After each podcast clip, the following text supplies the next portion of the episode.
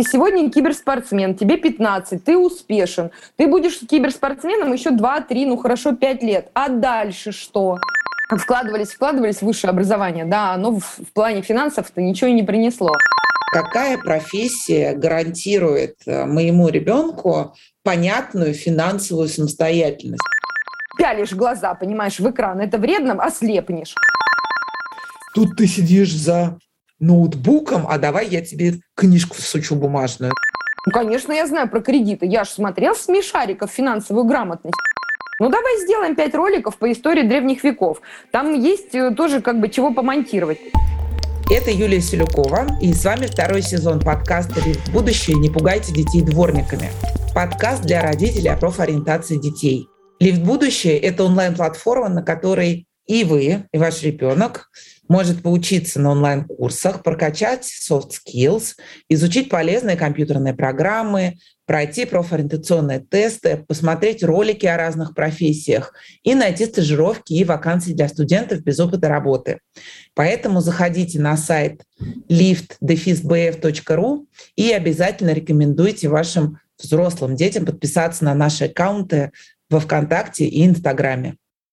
Сегодня мы разговариваем с Ниной Добрынченко-Матусевич, продюсером образовательных проектов и основателем Лиги современных родителей. И тема у нас дворником пойдешь. Ну, дворник это вообще такая хорошая традиционная профессия, в которую устойчивая, такая давнишняя. Она сейчас цифровизуется постепенно. Дворники теперь не метут метлами, а ездят на таких красивых машинках бобкэт, таких пиликающих.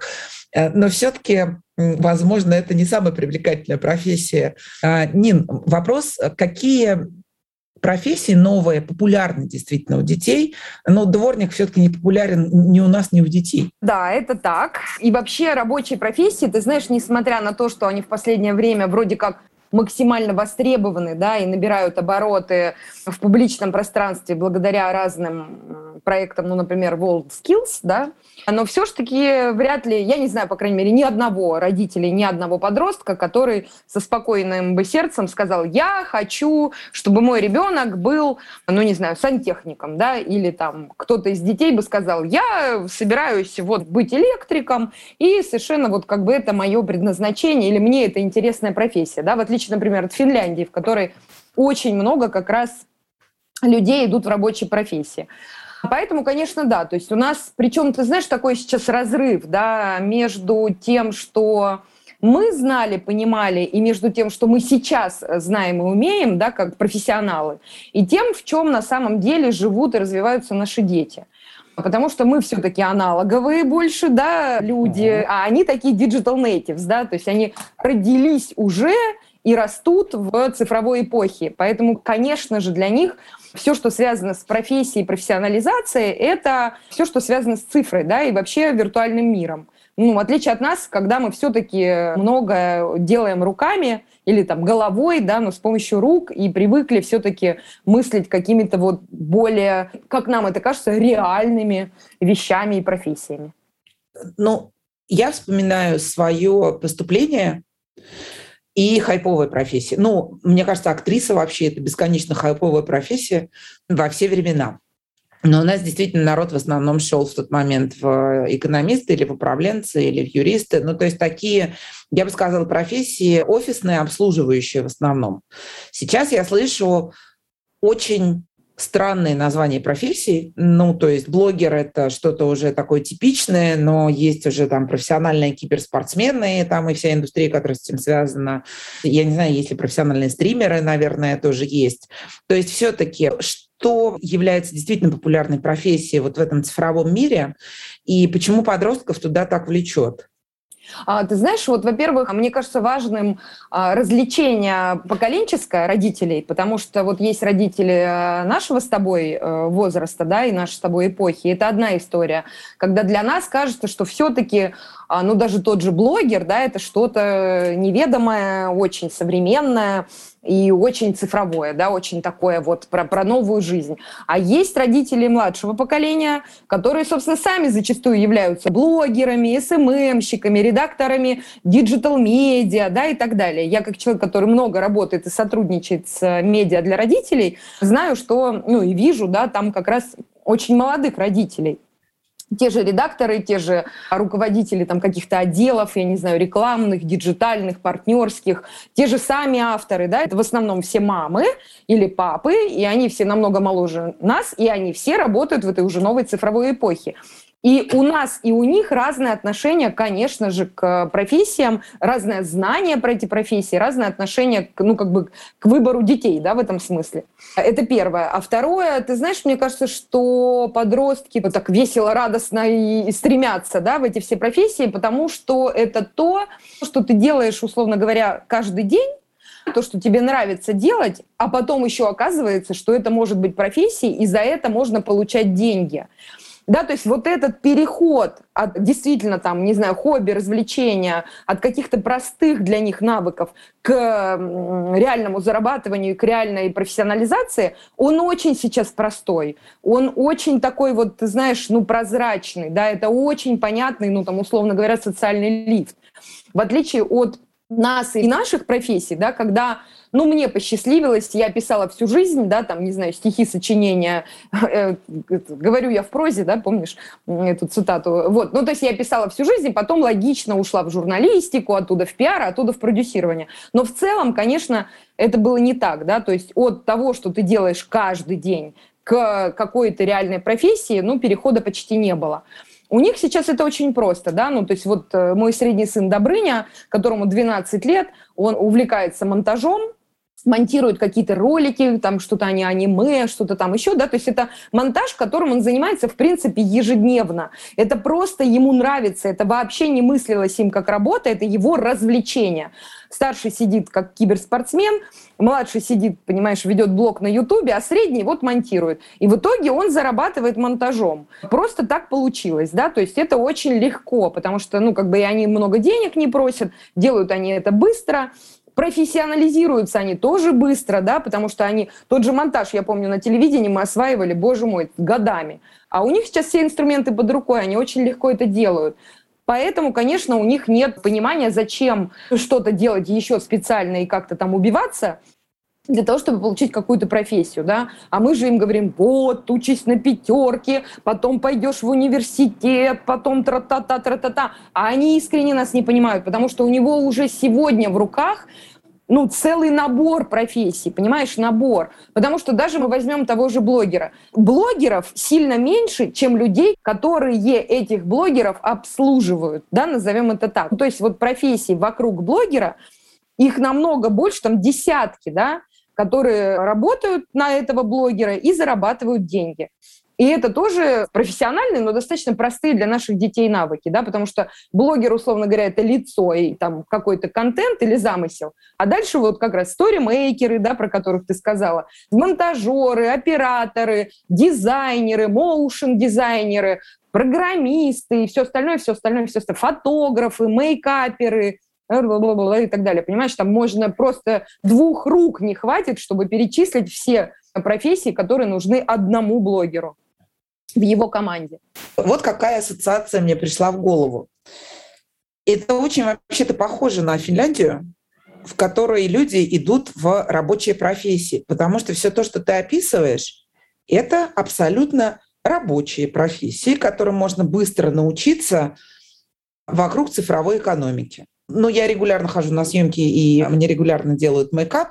При этом, конечно, я понимаю, что для этого нужно... Хотя долго учатся девчонки, я специально с ними разговаривала, они постоянно ходят на какие-то курсы, но они не... либо вообще не используют высшее образование, которое у них есть, либо они его не получали.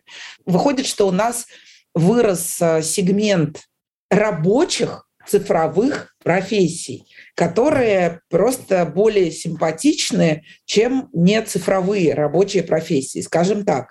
Ну а все-таки, смотри, у родителей в основном вот у нас, да, как у родителей, а возможно и у более молодых родителей, которые связаны там с современным медийным контентом, цифровым контентом, в голове тоже установка есть ребенок должен получить нормальное образование. Все-таки должен ребенок получить это нормальное образование и зачем? Ну, то есть куда оно его заведет?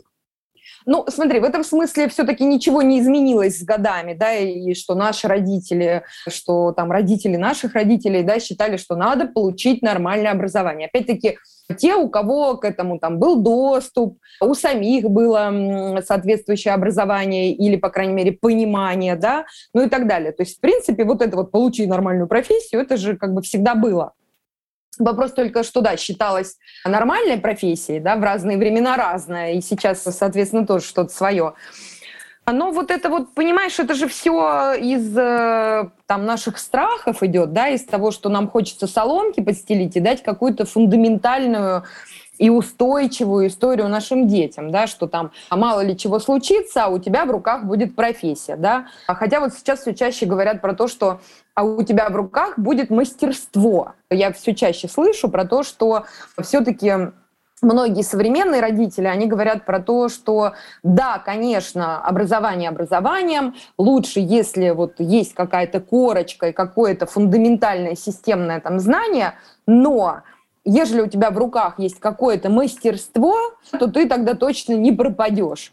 Опять-таки, понимаешь, ну как бы вся наша даже история, там нашего поколения показывает, что ну в любой момент может случиться любой кризис, да, там 90-е годы, Сейчас та же пандемия, да, тот же ковид и так далее, это все штуки очень непредсказуемые. И, конечно же, хочется там детей уберечь от этого, и хочется помочь им, ну, как-то, как-то вот быть более устойчивыми и более подготовленными, да, к любым неожиданным ситуациям в жизни, к любым неожиданным кризисам. То есть все-таки нужно высшее образование? Я вот не услышала ответа на мой вопрос. Ну, смотри, каждый, конечно, найдет для себя свой ответ, да, так как, опять-таки, я из там а, академической семьи, да, из академической среды. Я вообще считаю, что образование может быть, знаешь, как это, либо гуманитарным, да, это филология, история, языки, либо, естественно, научным. Это математика, физика, химия, uh-huh. да. Вот у меня совсем простой к этому подход.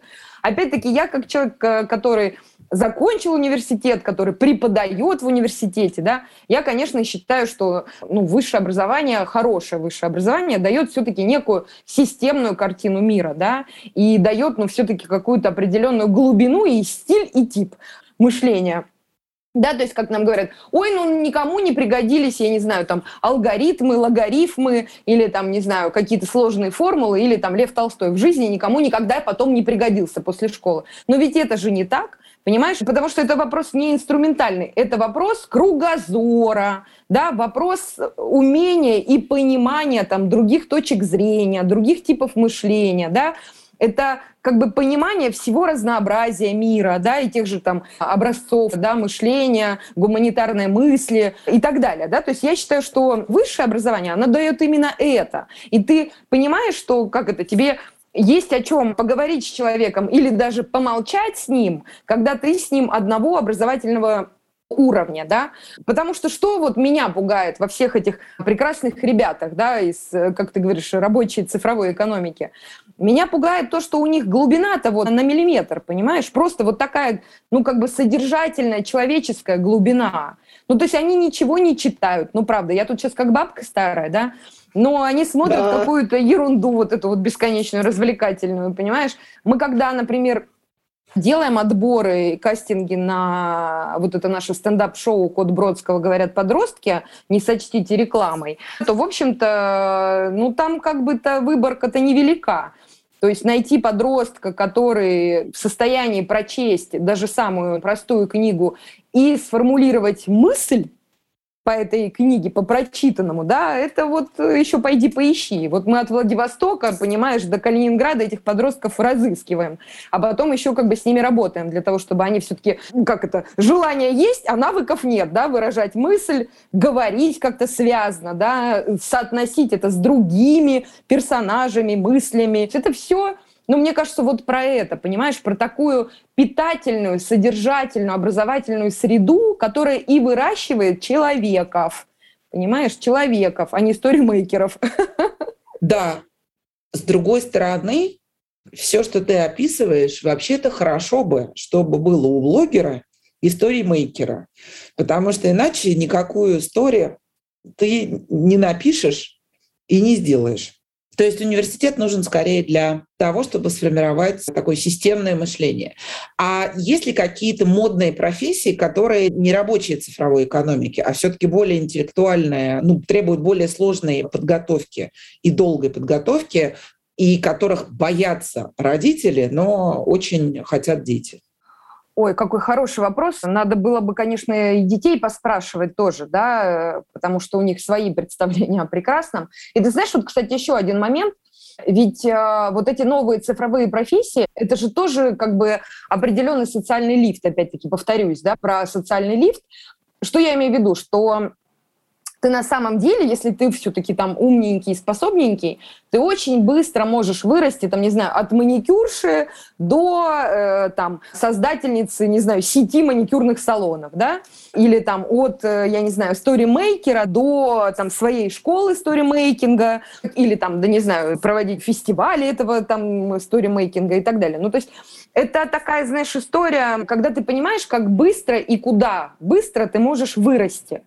Единственное, что потом вот непонятно, что дальше с этим делать, да, и они идут э, вот в эти разные, ну хорошо, если они идут в бизнес-школы, а чаще они идут в какие-нибудь инфобизы учиться. И дальше начинают добирать, да, вот этих знаний, которых не набрались. И уже когда, понимаешь, ты же тоже это прекрасно знаешь и по себе, да, что когда определенный уже набрался опыт, а под него нет какой-то вот фундаментальной базы, да, вот у тебя начинаются дальше провалы, и тебе все равно нужно возвращаться в образование, да, и, и получать эти новые знания и новые навыки. Тут уж никуда от этого не деться. Другой вопрос, Юль, что, ну, все-таки не всем это нужно. Как всегда, есть определенный все-таки определенная там группа да, людей, которым нужно высшее образование, наука, да, какие-то более фундаментальные ценности. И это тоже вопрос про ценности семьи. Если нам, как семье, там, не знаю, нашим бабушкам, дедушкам, нам, как родителям, важно все-таки, чтобы дети больше двигались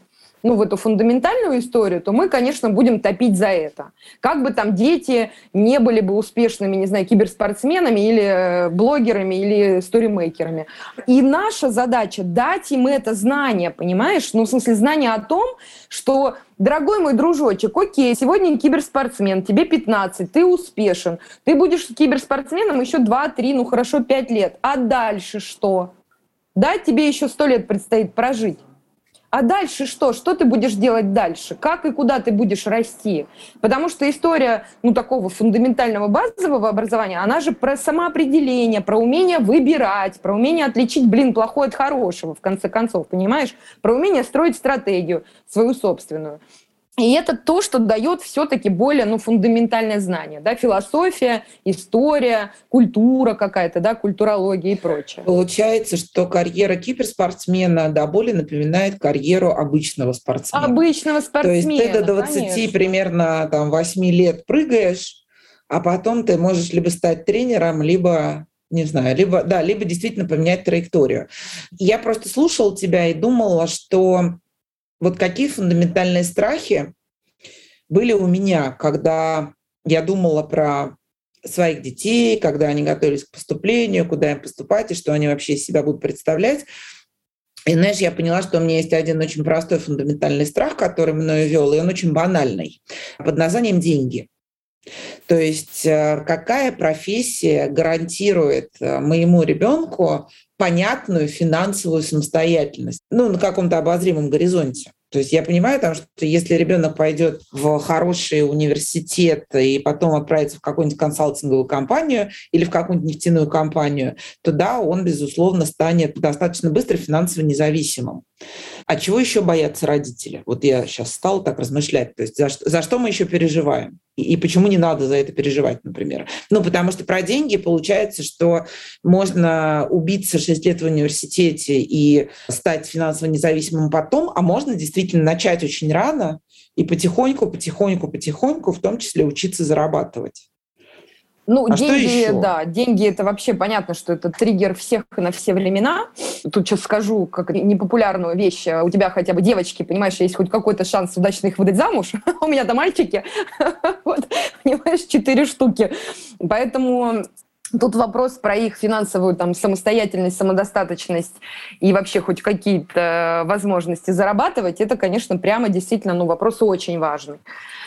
А, и для них самих в том числе, да, то есть они же тоже про это думают и тоже там хотят зарабатывать, причем, ну, ты знаешь, вот, например, что обсуждаю я со своими детьми, когда вот летом подработка, да, вот все подростки же стремятся, и первая мысль, которая приходит в голову, это пойти курьерами, значит, вот каким Раздавать листовки. Раздавать листовки, да, и так далее. Я им все время толдычу ровно одно, что, дорогие мои дети, давайте вот сейчас воспользуемся этим прекрасным современным цифровым миром для того, чтобы научиться зарабатывать головой.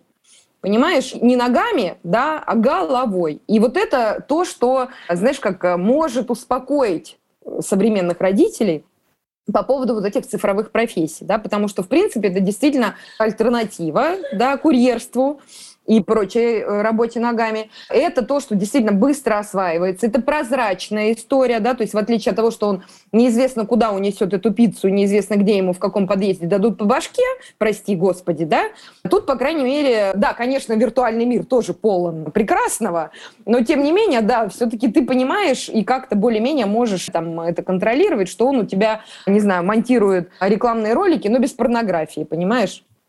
Или uh-huh. что он программист, а не хакер, например. Или что он киберспортсмен, а, и тоже, в общем, там, а не делает ставки в онлайн-казино, да, и так далее. Да, как похоже все на офлайн. Конечно, все то же самое мы конечно. притащили с собой все в онлайн. то же самое, ничего нового, да. Вот. И это в том числе тоже отсюда же и страхи, да, потому что что там в этом виртуальном мире происходит, с кем они там общаются, что они там делают, это тоже, в общем-то, конечно, достаточно триггерная история, да, для родителей. До чего, до чего он там дойдет, до какой степени, да. С другой стороны, при этом мы все слышим вот эти блокчейны, какие-то, значит, вот эти всякие киберденьги и так далее, и так далее. И да, можно 6 лет просидеть в университете, а потом пойти скучным клерком за 100 рублей в э, какую-нибудь нефтяную компанию, и окажется, что, э, знаешь, как это вкладывались, вкладывались в высшее образование, да, оно в, в плане финансов-то ничего и не принесло. А тут mm-hmm. раз освоил какие-нибудь там киберденьги, куда-то, значит, что-то вложил, я не знаю, блокчейн и вот это все, и оба-на, ты миллионер. Э, такие истории тоже известны. Вот ты спросила про страхи. Мне кажется, что многие родители как раз и боятся того, что они увидят легкие деньги в этих всех ваших интернетах, понимаешь? Они увидят легкие деньги, легкие заработки, да, и это окончательно уже, как это, обнулит всю э, нашу аргументацию да, по поводу того, зачем нужно образование, зачем нужно думать в длинную, зачем нужно вообще работать головой. вот, потому что этих блокчейнов с каждым днем все больше и больше. Ну, условно говоря, блокчейнов, да, ты понимаешь. Вот этих как бы кибервозможностей, да, их все больше и больше с каждым днем. Мы в них все меньше и меньше разбираемся, а дети наши, наоборот, там, как рыба в воде. И вот это вот страх потерять управление, да, ладно, даже не контроль, а управление и возможность вообще какой-то управляемой ситуации, не то чтобы там хочется ребенком рулить, а хочется просто, чтобы он был в ситуации, про которую ты понимаешь, которая для тебя прозрачна, которую ты понимаешь, куда его ведет и там приведет. Вот это страх реальный, да, то есть прям вот прям страшно-страшно. Ну, хотя это опять-таки же самообман, потому что и в обычной жизни куда угодно, кого угодно может привести, понимаешь? Да, но это скорее действительно происходит от нашего незнания. И тогда у меня встает еще один логичный, ну, вернее, знаешь, у меня даже два вопроса появилось. Во-первых, ужасно интересно, как твой ребенок нашел работу монтажера, потому что у меня искала старшая дочь э, работу, Пару раз она нарвалась на мошенников, ну вот так в сети. То есть э, есть ли какие-то, я не знаю, там, сайты безопасные? Или это все по рекомендации? Как можно безопасно попробовать? Вот чтобы не было страшно за ребенка, то есть как ему помочь? Очень хороший вопрос. Ну, ты знаешь, тут, конечно, не обошлось без родительского участия.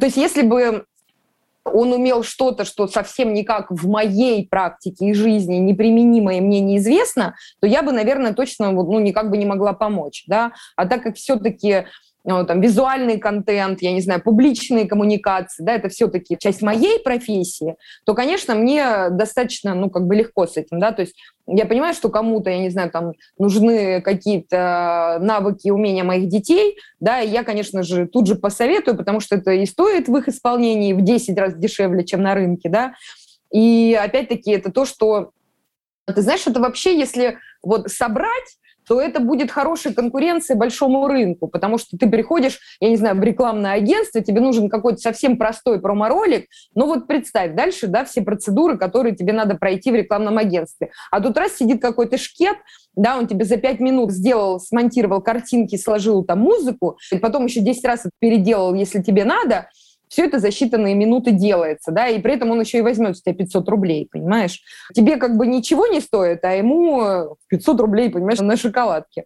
Поэтому это вообще такая история, про которую многие сейчас думают, да, как бы создать вот эту базу, да, какую-то, ну, а юду, да, для подростков. Подростков, да. Да, но пока с законодательной базой все не очень, насколько я понимаю, поэтому это пока сдерживает вот эту часть рынка, насколько я понимаю. Но тут надо с этим тоже, может быть, подразобраться и понять, как это все устроено. А так, конечно, да, по знакомым, по друзьям, потом они сами как-то уже умеют, знаешь, где-то кооперироваться и что-то там в чем-то как-то участвовать и что-то как-то находить. Вообще понятно, что они более ну, более как бы все-таки продвинутые, да, в, в этих вопросах. Потом, да, конечно, нашим детям полегче, потому что, ну, там, мы в Москве, у нас много всяких знакомых, у нас много всяких возможностей. Ну, условно говоря, не знаю, там вот э, младший мой э, сегодня принимал участие в рекламной съемке. Просто сам по себе. Да, мне написала подружка, которая главный редактор одного глянцевого журнала, срочно ищем мальчика 10 лет у тебя много мальчиков, не найдется ли такого? Конечно, найдется. Он еще и, понимаешь, голубоглазый блондин. Совершенно идеальная рекламная модель. Хотя мы вообще никогда этим не занимаемся и никак там детей в этом смысле не продвигаем. Но вот тебе, пожалуйста, знаешь, как день жизни, да, немножечко чуть-чуть поработал, и вот тебе, пожалуйста, заработал денежку. Поэтому тут вот, наверное, это в силу, ну, нашего образа жизни и наших uh-huh. профессий. А так все равно, ты знаешь, я думаю, что, ну вот сейчас опять-таки, я говорю, все больше создаются какие-то проекты, где подростки могут поработать, подзаработать, я знаю, что сейчас многие думают над проектами там трудовых лагерей, допустим, да, когда... Э, там, звучит можно... пугающе. Звучит пугающе, потому что у нас с тобой пионерский, понимаешь, комсомольский опыт. Вот. А если на это посмотреть с точки зрения такой современной, у меня, например, дети спокойно. Я говорю, слушайте, а если вот, например, там вас позовут куда-нибудь поехать, например, там на ферму, допустим, где сыр делают, или там клубнику выращивают, да, это то, что вот во всем мире есть. Вы поедете вот собирать клубнику, а все остальное время, знаешь, как петь песни у костра, ходить в походы и тусоваться как бы со своими ровесниками. Конечно, поедем. Ну, то есть они прям совершенно, да, это не цифровой нисколько мир, нисколько не цифровой, но это то, что помогает тоже там и денежку заработать, и время неплохо провести, да. Где вообще современный родитель ну, если у него есть эти страхи, вот я сейчас думаю, да, как мне вообще своего ребенка там проконтролировать или понимать, что он делает. Для детей делаются, возможно, там какие-то вот эти всякие, значит, атласы новых профессий, ну, или я не знаю, что там для них делается. А где я вообще как родитель могу прочитать про то, что в этом происходит? Вообще есть какие-то источники там или там в YouTube кто-нибудь что-нибудь рассказывает?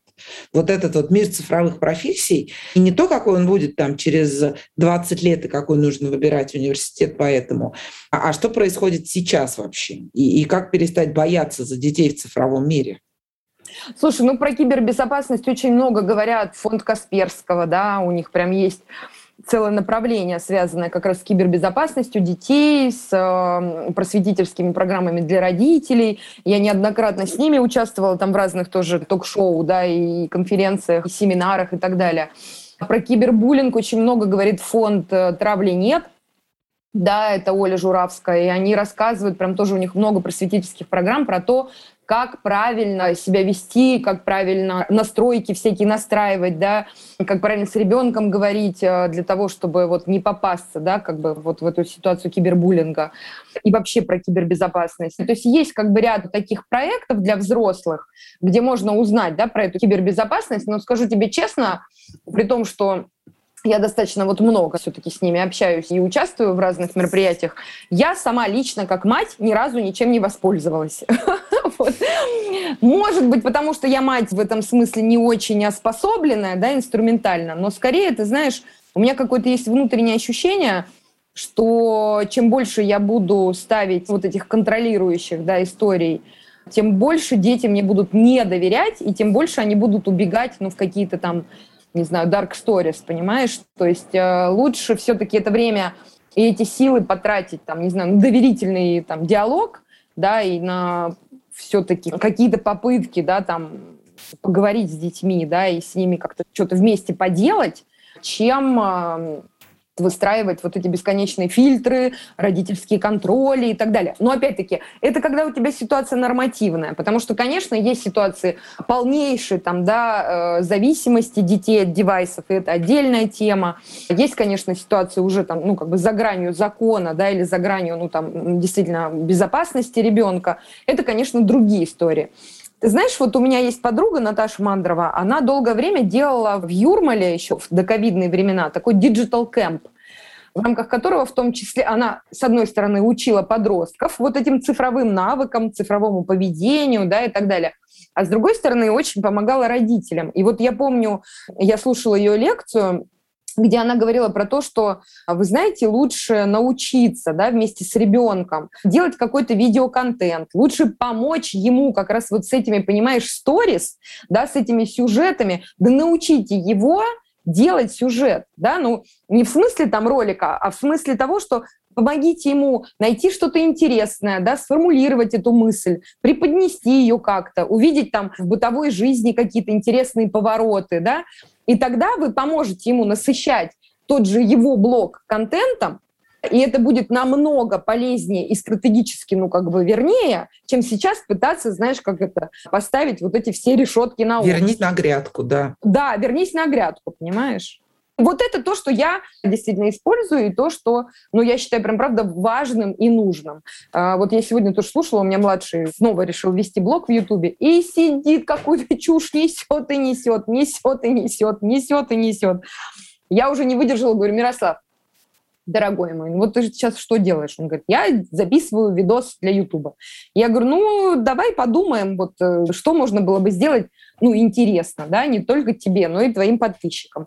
Вот у тебя там то-то, вот ты там лепишь, рисуешь, вот ты там на велике классно катаешься, вот, ну, то есть какие-то вот, а давай вот ты, не знаю, там, ты же вот умеешь салат готовить, приготовишь салат, про это снимешь видос, ну и так далее. Тут же всегда можно найти, знаешь, как говорил мой первый редактор, да, новости, они у нас под ногами валяются, поэтому и сюжеты также, то есть всегда можно найти что-то интересное и помочь ребенку это увидеть, потому что сами по себе они больше на инструменты обращают внимание или на других каких каких-то блогеров, да, чем умеют найти себя и свой какой-то интересный сюжет. Вот если как бы родители будут в этом смысле помогать, мне кажется, это лучше, чем запрещать, закрывать и так далее. По ходу нашего разговора у меня возникло очень много аналогий. Ну, то есть, во-первых, мы поняли, что у нас есть рабочие цифровые профессии. Да, это прекрасно. Да. Во-вторых, оказалось, что нужно позволить ребенку прыгать со своего гаража, потому что Точно так же, как наши родители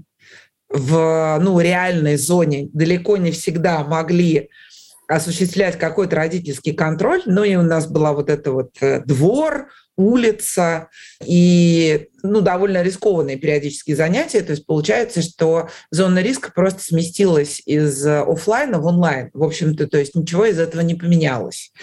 И поэтому не то, чтобы не стоит на эту тему беспокоиться, а можно себе философски, как родитель, сказать, ну, это все то же самое, просто в другом воплощении.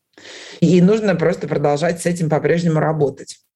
И получается, что для того, чтобы самоуспокоиться мне как родителю, нужно просто войти в зону, где интересно твоему ребенку. Да, не противодействовать ему, а как-то поддержать своими знаниями и умениями. Ну, я, например, помогала своей дочери старшей недавно писать резюме, потому что она написала резюме, я сказала, это все неправильно, иди на сайт «Лифт в будущее», у нас там есть отличный курс, как писать резюме. Она, кстати, его переписала и переписала очень достойно, но фраза о собственных достижениях, а у нее был опыт работы ну, тоже она подрабатывала там в кафетерии, где-то еще там в какой-то кофейне. Фраза о собственных достижениях и заслугах звучала так. В полной запаре что-то там, значит, прекрасно работал с клиентами. Я говорю, все очень хорошо, только используй, пожалуйста, в деловых документах другую лексику. Получается, что при всей кажущейся некомфортности цифрового пространства для нас, то, что мы во многом не понимаем, что там происходит, на самом деле то, что мы знаем, про нецифровое пространство вполне себе может пригодиться нашим детям. Просто нужно не разделять это вот. Тут ты сидишь за ноутбуком, а давай я тебе книжку сучу бумажную, да, а как бы найти общее, в обоих этих пространствах. Вот такая как эта история получается, да? Знаешь, это по поводу гаража и так далее, да, вот этого нашего прекрасного детства, рискованного прекрасного детства. У Паши Воля есть прекрасный скетч, где он э, рассказывает как раз тоже, да, как вот мы проводили детство, жевали гудрон, понимаешь? И вот он говорит, и ты прыгнул с гаража, например, или там в какую-нибудь строительную яму, на какую-нибудь там металлическую палку, продрался Во. ногу просто до кости. Но ты не пойдешь домой, потому что пока кровь не остановится, потому что получишь люлей от мамы за что? За то, что ноги-то у тебя две, а штаны-то одни. Поэтому это к вопросу, да, про зону безопасности и про то, насколько ты можешь там отпустить ребенка, насколько ты можешь ему доверить, насколько он у тебя оспособлен, опять-таки, знаниями, да, и навыками безопасного поведения, что офлайн, что онлайн, да. Знаешь, кто-то из современных родителей, боже, не может ребенка отпустить дойти пешком до школы, которая во дворе, да, и водит за руку, потому что страшно. Также и с онлайн-пространством, да, то есть это э, работа как раз с собой, со своими страхами, со своей головой, с доверием к ребенку и с тем, чтобы он знал, знаешь, как это, переходить дорогу, не разговаривать с незнакомцами, да, и так далее. Те же самые там правила, ну, условно говоря, в онлайне. Это первое. А второе, ты знаешь, еще по поводу наших таких родительских триггеров, да, и там девайсов или цифрового мира. Тут ведь еще мы почти же не отделяем вред, ну, типа от долгого сидения за компьютером от э, вреда там содержательного, да, того, что он там делает в компьютере. Мы часто как бы смотрим по внешним признакам, да, типа глаза испортишь, не сиди часами, там это вредно. Ну, то есть вредно типа само сидение и само смотрение. И мы зачастую этим и ограничиваемся, понимаешь? То есть типа не сиди и все. И вот действительно, как ты говоришь, да, там убери, значит, э, iPad, возьми книжку. Или там, э, вот э, пялишь глаза, понимаешь, в экран, это вредно, ослепнешь, да, то есть, э, и дальше этого, на самом деле, зачастую родительская мысль-то и не идет. То есть там даже как бы второй шаг-то иногда и почти всегда даже и не делаешь. Ну, в смысле, а что он там сидит?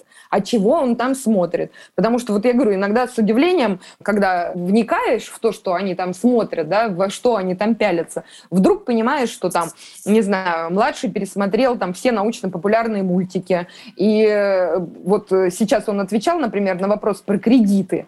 Он, он говорит, ну, конечно, я знаю про кредиты, я же смотрел смешариков финансовую грамотность, я же знаю все про это, понимаешь?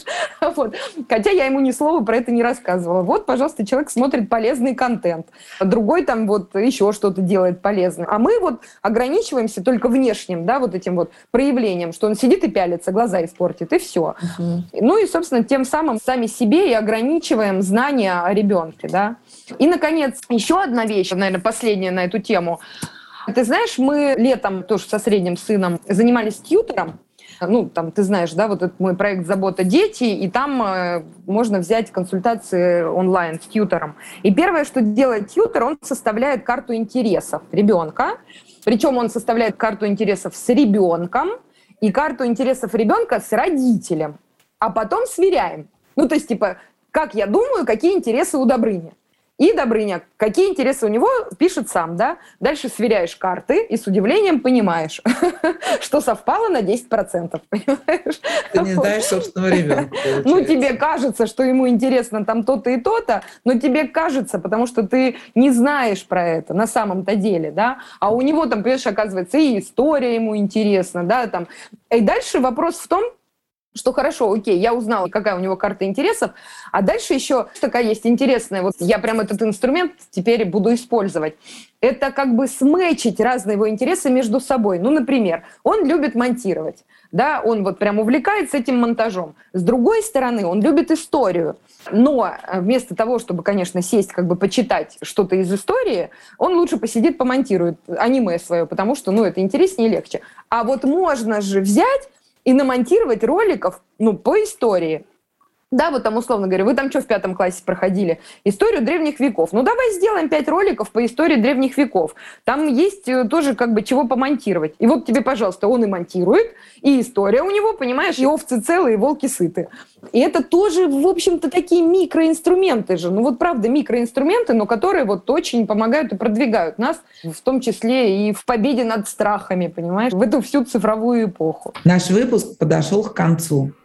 Если тема профориентации и выбора профессии для ваших детей вам интересна, обязательно подписывайтесь на подкаст «Лифта в будущее» и отправьте своему ребенку ссылку на сайт liftdefisbf.ru.